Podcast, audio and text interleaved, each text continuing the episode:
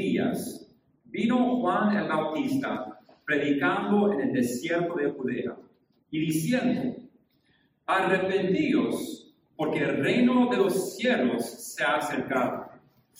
Pues este es aquel de quien habló el profeta Isaías cuando dijo, voz del que clama en el desierto. Preparad el camino del Señor, enderezad sus sendas. Y Juan estaba vestido de pelo de camello y tenía un cinto de cuero alrededor de sus lomos, y su comida era langostas y miel silvestre. Y salía a él Jerusalén y toda Judea y toda la provincia de alrededor del, del Jordán, y eran bautizados por él en el Jordán, confesando sus pecados.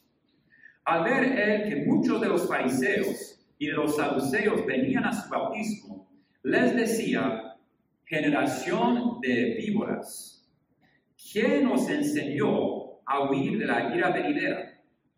Hacer pues frutos dignos de arrepentimiento. Y no penséis decir dentro de vosotros mismos, Abraham tenemos por padre.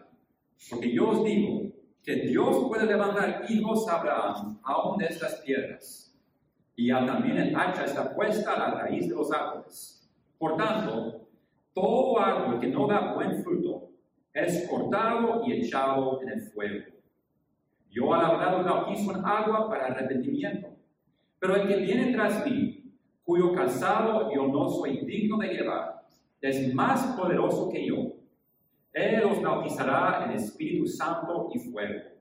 Su aventador está en su mano y limpiará su era, y recogerá su trigo en el granero y quemará la paja en fuego que nunca se apagará. La idea principal del ejemplo de Juan el Bautista. Su ejemplo nos enseña nuestro lugar en el reino de Dios. El ejemplo de Juan el Bautista nos enseña cuál es nuestro lugar, nuestra posición en el reino de Dios. Y vamos a ver cuatro dichos de Juan el Bautista para entender la posición de Juan el Bautista en el reino de Dios y nuestra posición, nuestro, eh, cuál es nuestro papel en el reino de Dios. Pero primero, ¿quién era Juan el Bautista? Sabemos que era un pariente de, de Jesús porque su madre era pariente de María, la, la, madre de Jesús. A veces dicen que eran primos, no sabemos exactamente, pero eran parientes. Pero lo más importante es que Juan era esta voz, o la voz de que clama en el desierto, era un profeta. Pero no era cualquier profeta, no era exactamente como el profeta Isaías, o Jeremías, o Daniel. Él era un profeta muy específico y muy especial. Era el profeta que iba a anunciar al Mesías. Él venía antes, preparar el camino del Señor, enderezar sus sendas. Era el profeta que iba a anunciar al Mesías. Y eso ya nos da una pista muy importante de su posición y de nuestra posición en el reino de Dios, este reino que Él venía anunciando. Vamos a orar otra vez y después vamos a examinar cuatro dichos de Juan el Bautista. Padre, te glorificamos, te cantamos aleluya, eh, nuestro corazón está lleno de, de, gozo que solo tú nos puedes dar. Gracias Dios porque conocemos a Cristo, conocemos tu gozo, tenemos tu Espíritu que nos está transformando y nos da gozo paz y amor y no tenemos que turbarnos, no tenemos que turbarnos por una pandemia, por otra enfermedad, otra dificultad, por un mundo en, en llamas, un mundo en uh, angustia, en caos, en conflicto, eh, en ignorancia, en tinieblas espirituales, porque nosotros estamos en Cristo. Pero estamos cargados con nuestro mundo porque sabemos que tu reino se anuncia a todo el mundo y como escuchamos esta mañana, quieres que todos vengamos al arrepentimiento. Úsanos aquí eh, en la Iglesia Bautista Tabernáculo a proclamar tu palabra, ayúdanos a ser fieles a ti, a tu palabra, a tu iglesia, y ahora bendice este tiempo que tenemos en la palabra de Dios para estudiar y para aprender de lo que tú quieres enseñarnos. Oramos en el nombre de Jesús. Amén. El primer dicho de Juan el Bautista, Bautista se, se, encuentra aquí en el versículo 2, Mateo 3, 2. Y este era el mensaje principal de Juan. Arrepentíos porque el reino de los cielos se ha acercado. Arrepentíos porque el reino de los cielos se ha acercado.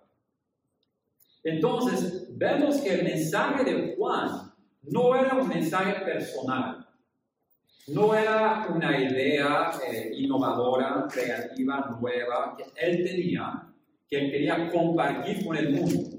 Él tenía, como todos los profetas, un mensaje de Dios.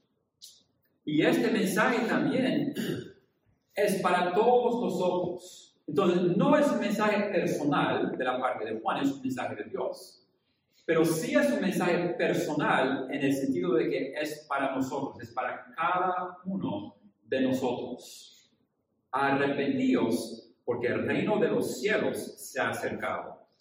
¿Qué tiene que, ver el arrepentimiento con el reino de Dios, con el reino de los cielos? Es muy importante porque nos enseña aquí que para entrar al reino de los cielos, para tener una posición, para participar, para servir en el reino de Dios, hay un primer paso. Hay un primer paso esencial. No puedo brincar este paso.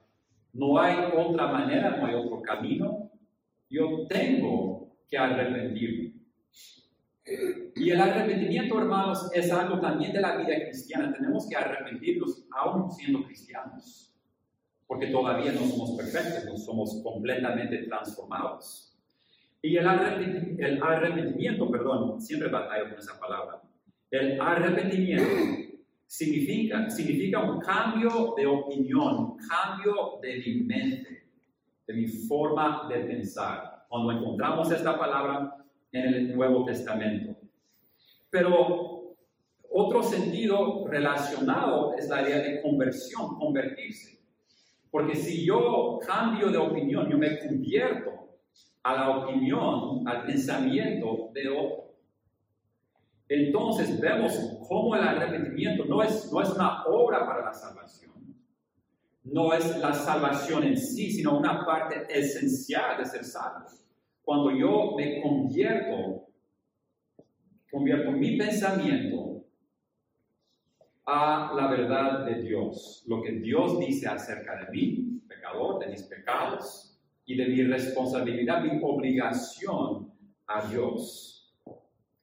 Entonces, el arrepentimiento es el acto de odiar y renegar nuestros pecados, porque son contrarios a la santidad de Dios. Y si yo quiero trabajar en el reino de los cielos, yo puedo trabajar en la iglesia. Yo puedo fingir, yo puedo engañar a un pastor, a un líder del ministerio. Yo puedo unirme a una iglesia. Yo puedo dar un testimonio de salvación. Yo puedo trabajar en la iglesia. Pero yo no puedo contribuir nada al reino de Dios, al verdadero cuerpo de Cristo, si no me arrepiento. Y como cristiano, si no me sigo, eh, eh, si, no, si no me arrepiento una y otra vez. Y no estamos hablando de aquí de un acto de, de abnegación o de, de, angustia terrible todos los días, no. Eso es, es, es un cambio de mi opinión. Otra vez, Dios, tú tienes razón, perdóname. Y le sigo otra vez a Dios. Arrepentíos porque el reino de los cielos se ha acercado. El segundo dicho vemos también aquí en Mateo 3, versículo 11. No, y no vamos a estudiar todo el pasaje, no vamos a ver toda la vida de Juan, simplemente nos estamos enfocando en, en cuatro dichos de Juan, cuatro cosas que él dijo que nos enseñan acerca de nuestro lugar en el reino de Dios. Y en el vers- versículo 11, Mateo 3, 11, él dice, el que viene tras mí, cuyo calzado yo no soy digno de llevar, es más poderoso que yo. Él os bautizará en Espíritu Santo y fuego. Este dicho es más largo y en realidad vemos por lo menos dos aseveraciones o dos verdades que Juan expresa aquí. En primer lugar, vemos la humildad del profeta de Dios. El que, el que trabaja y participa en el reino de los cielos tiene que ser humilde. No hay lugar para los soberbios en el reino de los cielos. Otra vez, yo puedo trabajar en una iglesia siendo orgulloso. Yo puedo tal vez ganar o, levantar una congregación grande. Yo puedo tener una mega iglesia. Pero si soy soberbio, para Dios no soy nada. ¿Ven esta actitud de Juan? El que viene atrás, y Juan era grande. Las multitudes, las multitudes escuchaban a Juan el Bautista. Le seguían, le, escuchaban. Y él dijo, el que viene tras mí, cuyo calzado yo no soy digno de llevar. Ni siquiera soy digno de llevar el calzado del Mesías, de Jesús. Entonces, él expresa un entendimiento de la importancia de Jesús. Y la otra cosa que podemos observar aquí es que Juan expresa un entendimiento del poder de Jesús. El poder del reino de Dios no es un poder humano, no es un poder de, mercado técnico, no es un poder te- tecnológico o político para ganar seguidores, es un poder espiritual. Y Juan identifica la, eh, eh, la, la raíz o, o la causa de este poder. Cuando él, él dice, Él os bautizará en Espíritu Santo y fuego. Porque Juan bautizaba, vemos eso aquí, lo que no leímos en los siguientes versículos, versículos 13 a- al 17, él bautizaba a Jesús. Juan bautizaba, pero él está diciendo lo que yo estoy diciendo, lo que yo estoy haciendo no es nada comparado con lo que va a hacer el que, viene tras mí. Su bautismo es un bautismo poderoso, el del Espíritu Santo y fuego. Entonces Juan entiende su posición y entiende el poder de que, que realmente es o representa el reino y el poder de Dios. Y voy a compartirles una ilustración, es un poco, es simple, pero, pero yo creo que va a enfatizar la idea. Cuando, cuando yo tengo un trabajo en casa que hacer, yo no soy muy bueno con mis manos. Me gusta intentar. Mi padre era muy bueno con sus manos. Él me enseñó a usar un martillo, a, a otras herramientas, a hacer. Simplemente todavía no tengo ese don. Pero intento. O sea, si, si, si mi esposa quiere un cuadro, yo, yo intento poner el clavo y- e incluso eso, hermano, me cuesta, para que entiendan. Me cuesta hago algunas cosas así y he aprendido más ya teniendo mi propia casa. Pero cuando necesito un experto, cuando yo tengo un problema de, de- de plomería, el pastor entiende plomería, él puede hacer, yo no puedo hacer nada. O sea, si yo me meto al gabinete donde están los, la- la- las pipas y todo, yo voy a causar más problemas. O sea, yo llamo al plomero. Cuando tengo problemas de electricidad, pues yo no, voy- no me voy a matar, no me voy a ele- electrocutar. Yo llamo al hermano algo, porque él sabe.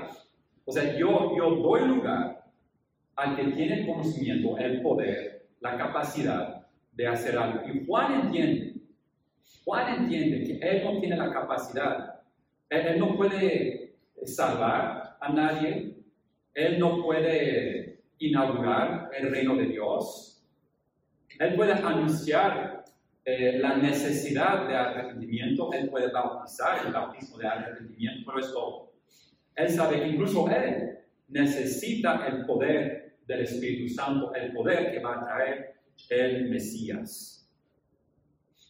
Entonces expresa esta humildad y este entendimiento. El tercer dicho Vamos ahora, bueno, antes de ponerlo en la pantalla, vamos a, a Juan capítulo 1. Juan capítulo 1, porque cada evangelio nos narra algo acerca de Juan, con diferentes énfasis o diferentes dichos. Algunos se encuentran en todos o en tres de los evangelios. Pero aquí en Juan vemos algo muy interesante. Es otra situación, no es esta misma escena o este mismo día cuando él estaba predicando. Juan 1, y lo importante aquí es que le hacen una pregunta a Juan el Bautista.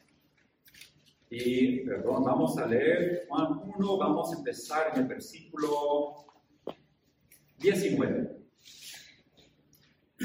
Este es el testimonio de Juan, cuando los judíos enviaron de Jerusalén sacerdotes y levitas para que le preguntasen, ¿tú quién eres? Ahora, póngase usted un momento en el lugar de Juan. Las multitudes le seguían le escuchaba. No, era popular con todos, pero tenía, tenía una multitud. Tenía, o sea, en términos contemporáneos, como nuestros, tenía un tipo de mega iglesia. Él podía decir cualquier cosa. Entonces, él hubiera podido decir, ah, pues yo soy un gran profeta, soy esto, lo otro. Pero ¿qué dice? Versículo 20. ¿Qué dice? Confesó y no negó Interesante como, se enfatiza, confesó y no negó, sino confesó, yo no soy el Cristo. Y eso es importante porque esa era la pregunta verdadera que le querían hacer. Muchos se estaban preguntando, ¿es el Cristo? ¿Es el Mesías?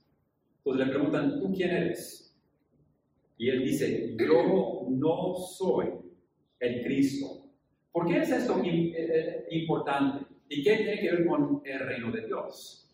Porque Juan muy fácilmente, él tenía la posibilidad de aprovechar de la ignorancia de, la gente.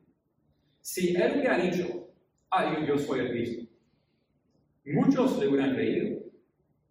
Porque sabe que en toda la historia, en los dos mil años después de Cristo, ha habido, ha habido docenas de personas que han dicho, ay, yo soy el Cristo, yo soy Jesús de Nazaret. Ha habido muchos, y no todos locos, a veces se llaman locos, pero muchas veces son muy astutos, muy inteligentes y se proclaman Cristo.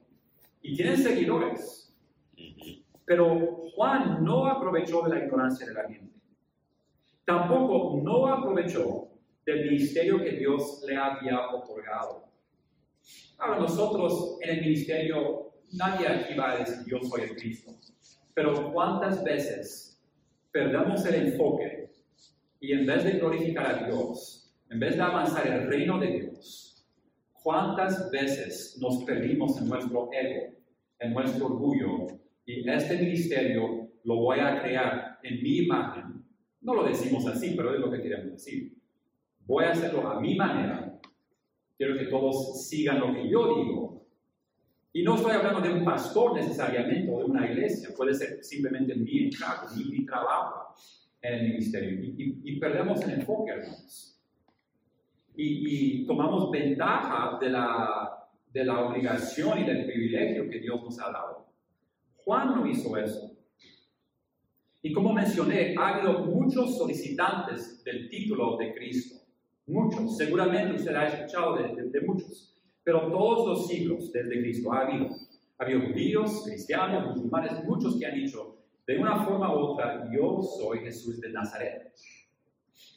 Para ponerles un ejemplo, hay un hombre que, que vive hoy, él tiene menos de 60 años, se llama Alan John Miller. Alan, Alan John Miller. Y él es de Australia. Él era mormón, pero hace unos, unos años atrás él fundó una nueva religión.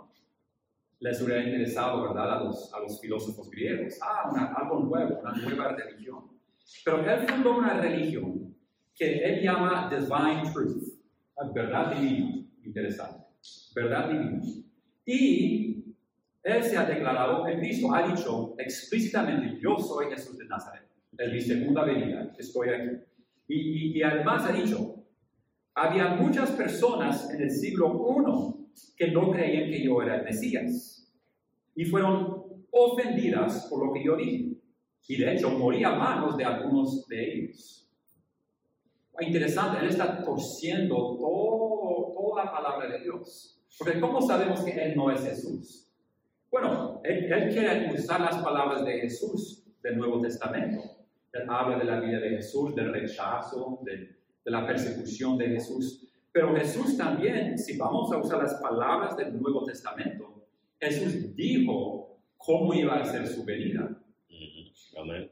Y no, no, no, no concuerda para nada con este hombre en Australia, con su religión que se llama verdad divina y hace seminarios y, y- y quiere... No.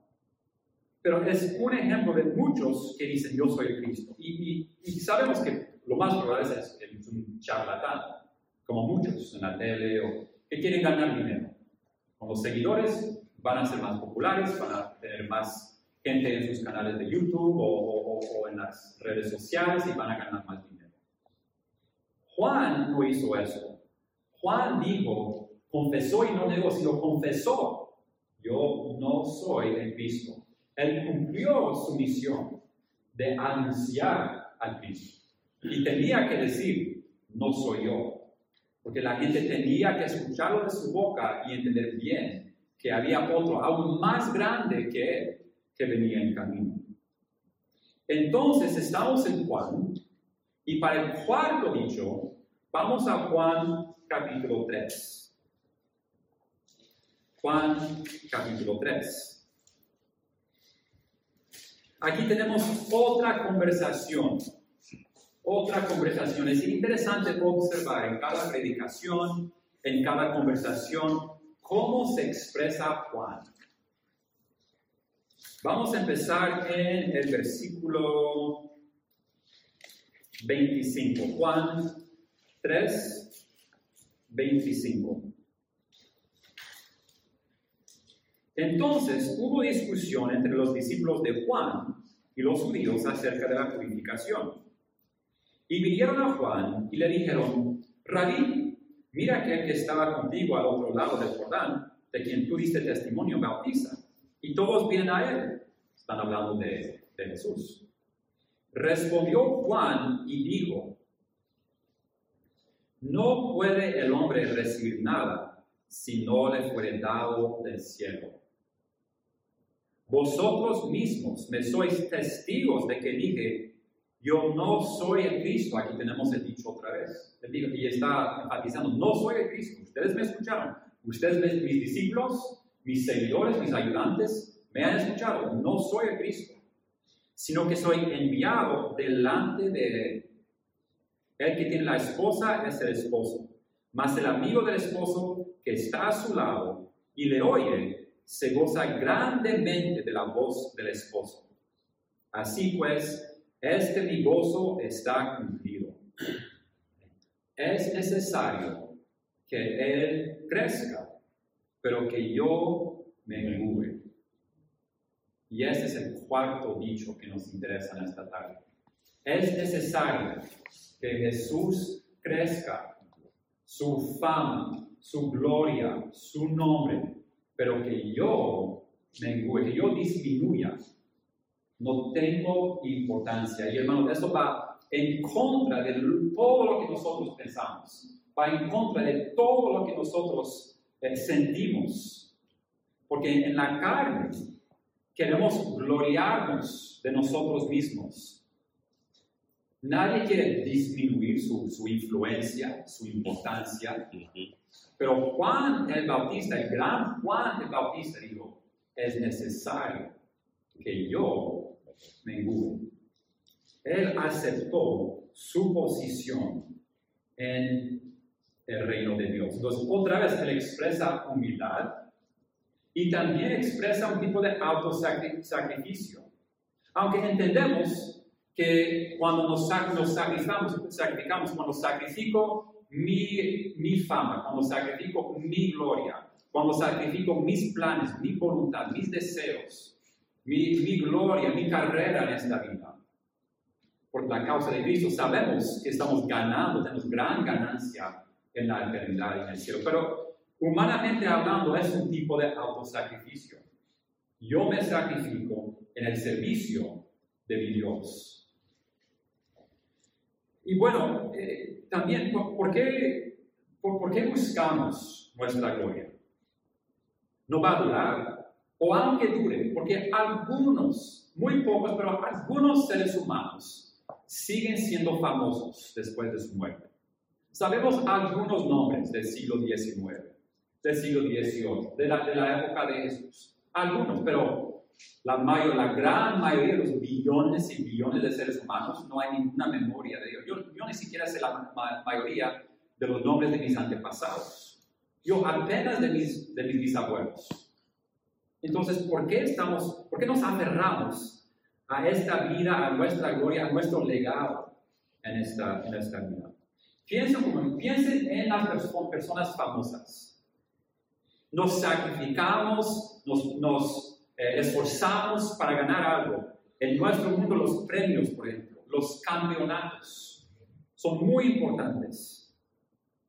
¿Usted sabe quién ganó el Premio Nobel de Literatura en el año 1969? Estamos hablando del, del Premio Nobel de Literatura. Fue el primer hispanoamericano que ganó el Premio Nobel de Literatura en 1969. García Márquez. ¿Cómo? García Márquez. No, García Márquez fue mucho más tarde. Ok. El primer hispano, y no lo conocemos. Y estamos en una iglesia, somos una iglesia hispana. Yo solo sé porque lo he estudiado, pero en realidad, honestamente, hermano, no es la gran cosa. Estamos hablando de uno de los premios más destacados. Y usted no me puede decir quién, quién lo ganó. Usted no, sabe quién lo ganó el año pasado. ¿Verdad? ¿Alguien sabe quién ganó el premio? ¿Al- ¿Cualquiera de los premios Nobel del, del año pasado? Es el premio Nobel, ¿no saben? Pues yo tampoco. O, los campeonatos. Hermanos, ¿quién ganó la medalla de oro de baloncesto en 1988? Estoy hablando de los Juegos Olímpicos. La medalla de oro, baloncesto. ¿Alguien sabe cuál país ganó? No fue Estados Unidos, no fue China, fue Rusia, porque fue, fue- fue cuando hacían trampa. Pero Rusia ganó. Ahora, de ese equipo ruso de 1980, la medalla de oro, ¿ok? Estados Unidos quedó en tercer lugar. ¿Me puede dar un nombre de un jugador de ese equipo? Entonces me imagino que mucho menos un jugador de un equipo que ganó en un torneo universitario en Texas el año pasado. No. Pero nos esforzamos, nos, nos preocupamos, queremos ganar, queremos nuestro nombre en el trofeo. ¿Para qué? ¿Para qué? Los más famosos, los más importantes, no nos acordamos. Sí están escritos, usted puede buscar estos nombres, pero cuando usted vea el nombre, o sea, no, no le va a significar nada. Pero nuestra gloria no es nada. Esta vida, y esta es la razón, es que esta vida no es la vida perdurable, para usar una palabra teológica, no es la vida eterna, no es la vida que dura para siempre. Esta vida, lo que logramos aquí, no tiene importancia, a menos que sea para el reino de los, el reino de los cielos Amén. para el reino eterno, porque es lo único que va a durar. En la eternidad, mi pertenencia a Cristo y a su reino es lo que tiene significado e importancia. Y lo más triste es que nosotros, incluso en las iglesias cristianas y en las organizaciones cristianas, tenemos este mismo afán. Usted no me cree, vamos a 1 de Corintios. Primero de Corintios capítulo 3. El afán de ser conocido, famoso, tener influencia, importancia, reconocido. Primero de, de Corintios capítulo 3. Eh, solo voy a leer el versículo 4 para empezar. Primera de Corintios 3, 4. Pablo está aquí hablando y él les está diciendo, no, pero ¿por qué están diciendo eso? Dice, dice el uno, yo ciertamente soy de Pablo. Y el otro, yo soy de Apolos. ¿No sois carnales? Ahora, lo que Pablo no está diciendo, no está diciendo que no tengamos gratitud, reconocimiento por los siervos de Dios que han tenido un impacto, una influencia en nuestra vida. Nuestro pastor habla de su pastor siempre con mucho respeto. ¿Por qué? Porque ha recibido ayuda. Dios ha usado a ese hombre en su vida. El problema aquí es, es que es una competencia. Yo soy de Pablo, ustedes son de Apolo. Pablo es, Pablo es mejor. No, Apolos es mejor. Y, y hacemos eso. Tenemos nuestro escritor favorito, criticamos al escritor favorito de otros, o nuestra denominación, o este, y todo eso tiene su lugar, ¿me entienden? Respetamos a nuestro pastor, aprovechamos, eh, recibimos mucho beneficio de buenos escritores que nos explican la Biblia y la, teología cristiana. Eh, pertenecemos a ciertas creencias, cierta denominación, eh, por nuestras creencias, pero viene el problema cuando otra vez nos afanamos, porque no tenemos que promocionar nuestra iglesia, nuestra denominación. Y, y, Dios a veces nos tiene que humillar, porque ese orgullo no tiene lugar en el reino de Dios. He, contado esto aquí antes, pero yo crecí en Japón, hijo de misioneros. Japón no es un país eh, cristiano, por decir, obviamente no, no hay una nación cristiana. En, realidad, aún aquí hay muchos más cristianos aquí que en Japón. Pero sabemos que también hay paganos aquí. Eh, pero o sea, Japón no es cristiano en ningún sentido. O sea, muy pocos cristianos, muy pocas iglesias. Entonces, nuestra iglesia eh, era pequeña, teníamos unos 20, 25 miembros. Pero ¿saben que era una iglesia fuerte, o sea, bien establecida para Japón? con 20 miembros, porque las iglesias casi no existen y si existen son muy pequeñas. Eh, he contado eso antes, pero no me acuerdo si he compartido esta ilustración o no. Pero cuando estábamos empezando, cuando mi padre estaba empezando la iglesia, había muy pocos. Si había dos o tres o cuatro personas, además de nuestra familia, era un logro. Éramos cinco, mis padres, mi hermana, mi hermano y yo, cinco, más dos, tres o cuatro cristianos visitantes japoneses, estábamos emocionados.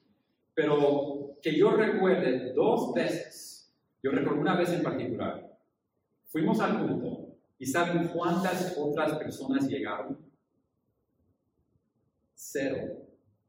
Por lo menos dos veces eso nos pasó. Wow, eso, eso le humilla a una persona.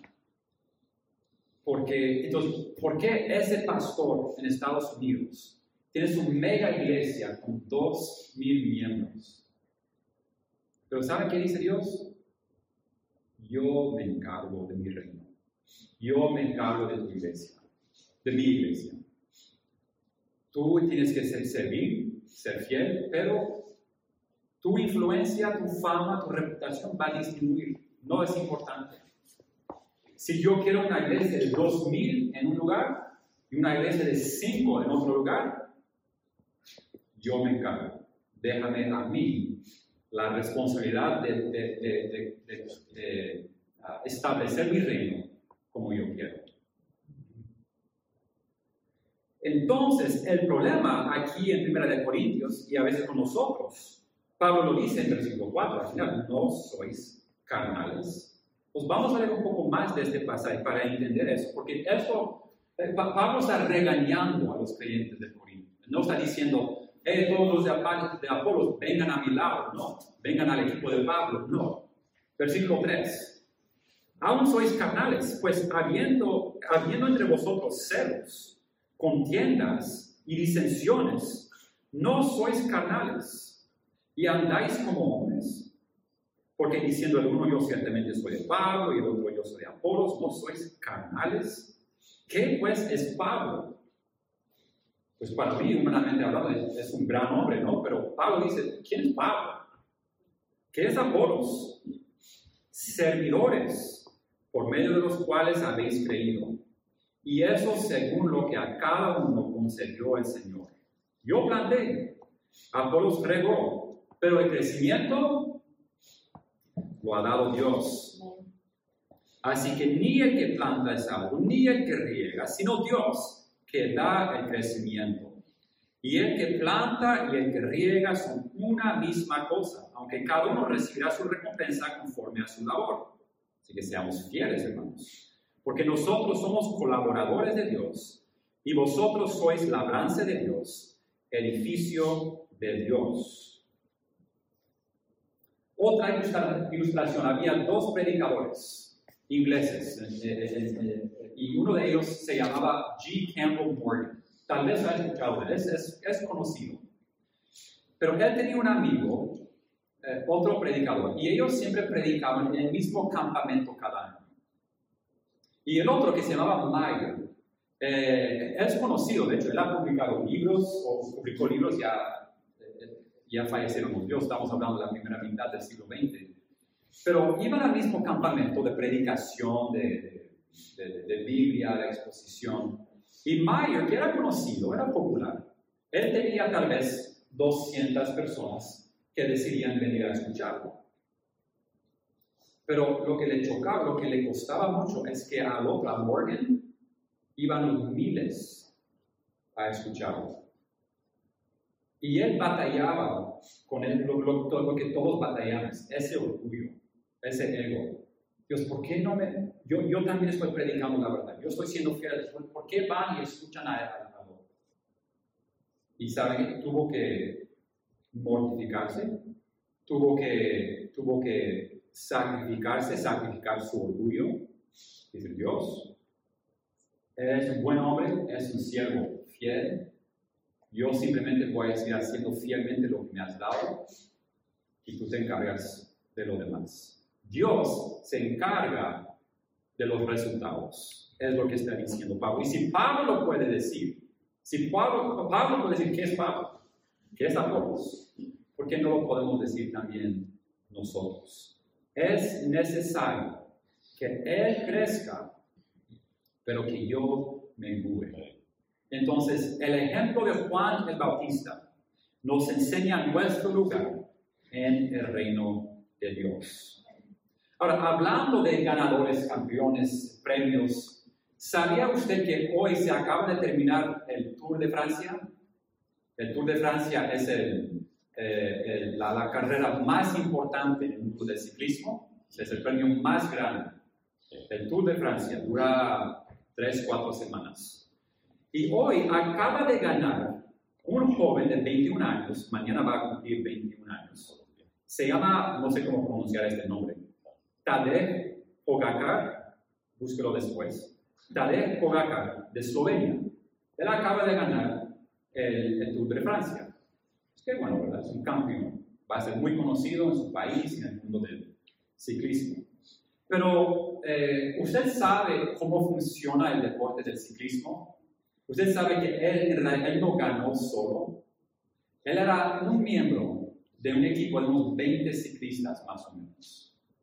20 ciclistas y solo tenemos un campeón, un nombre, Taleb Pogacar. Entonces, ¿qué los otros 19, 20 ciclistas? ¿Qué hacían ellos? Bueno, en el deporte tienen un término. El término es domestique. Me gusta el término porque es, es una palabra francesa. Domestique literalmente significa un siervo un, un, sirviente. Todos los otros miembros del equipo sirven al líder, al más fuerte. Le sirvieron a este cadete. ¿Qué hacen? Los domesticos, estos otros ciclistas, toman turnos y van enfrente del líder para, para quitar la resistencia del aire, el, arrastre. Y yo no sabía esto, pero investigando, dicen los expertos que eh, eh, piensan que más o menos le ayudan al, ciclista principal que, viene detrás de ellos a conservar entre 20 y 40% de su energía.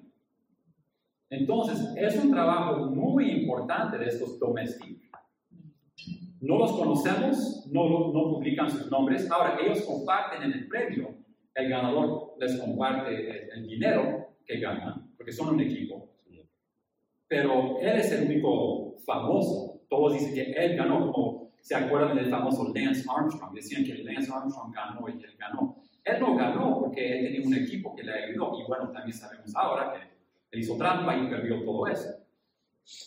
Pero es una ilustración perfecta del reino de Dios y de mi posición, de la posición de Pablo, de la posición de Juan, cualquier siervo de Dios, no soy nadie. Mi nombre no importa.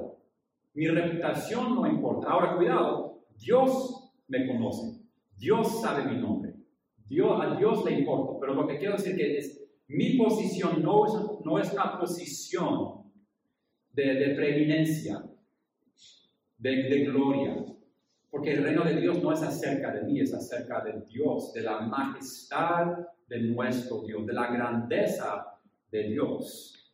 Entonces, todos estos ciclistas van enfrente solo para ayudarle a quien viene de atrás. Como Juan el Bautista. Juan el Bautista empezó, él anunció, él preparó el camino para que llegara el verdadero Mesías y para que el mundo lo viera y entendiera, este es el Hijo de Dios. Escuchen al Hijo de Dios. Entonces, lo glorioso para nosotros, en nuestra posición, no es para pensar, pues, no soy nadie, no tengo importancia. No, Dios nunca dijo eso. Pero lo glorioso es que en esta posición de siervo, ¿saben qué? Esta es la posición más alta en el reino de Dios. Jesús, él mismo ocupó la posición de siervo. Él nos sirvió, Él se sacrificó. Entonces no nos llama a hacer ninguna cosa, ningún sacrificio que Él ya no ha hecho. Y mejor que nosotros. Y más sacrificio que nosotros podemos hacer por Él. Entonces meditemos en estos dichos de Juan. Nosotros respondemos a estos dichos. Algo en mi corazón dice sí. O algo dice no. Yo, no, yo quiero mi gloria. No, hermanos, tengo que arrepentirme. Arrepentidos porque el reino de los cielos se ha acercado. El que viene tras, el que ya vino, cuyo casado no soy digno de llevar, es más poderoso que cualquiera. Nosotros no somos el Cristo. Es necesario que Él, el verdadero Cristo, crezca. Pero nosotros simplemente le servimos somos siervos. Amén. En los dos últimos mensajes en esta serie estudiamos eh, dos otros siervos de Dios del Antiguo Testamento, Asaf, un músico, y Ulda, una profetisa. Y ahora tenemos otro profeta. Y lo que vemos en, en todos estos ejemplos buenos, no los malos, pero los buenos, todos, todos eran fieles a Dios. Todos eran fieles a su llamado. Y hermanos, les animo, nos animamos esta tarde porque todos podemos ser fieles a Dios. Amén. No tengo que ser Juan el Bautista, no tengo que ser el pastor, no tengo que ser conocido, pero soy yo fiel. ¿Soy yo un verdadero siervo de Dios o sigo nada más mis propios intereses. Vamos a ver.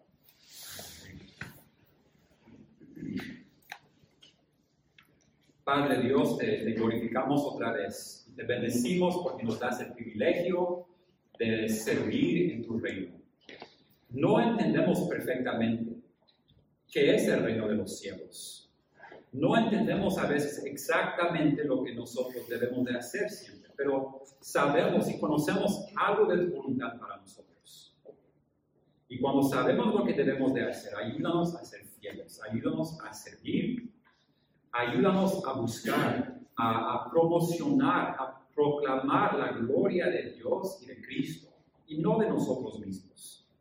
Y que seamos una congregación de siervos humildes y fieles. Y así, Señor, te glorificaremos cuando nos uses grandemente para avanzar tu reino y tu gloria. En el nombre de Jesús. Amén. Amén.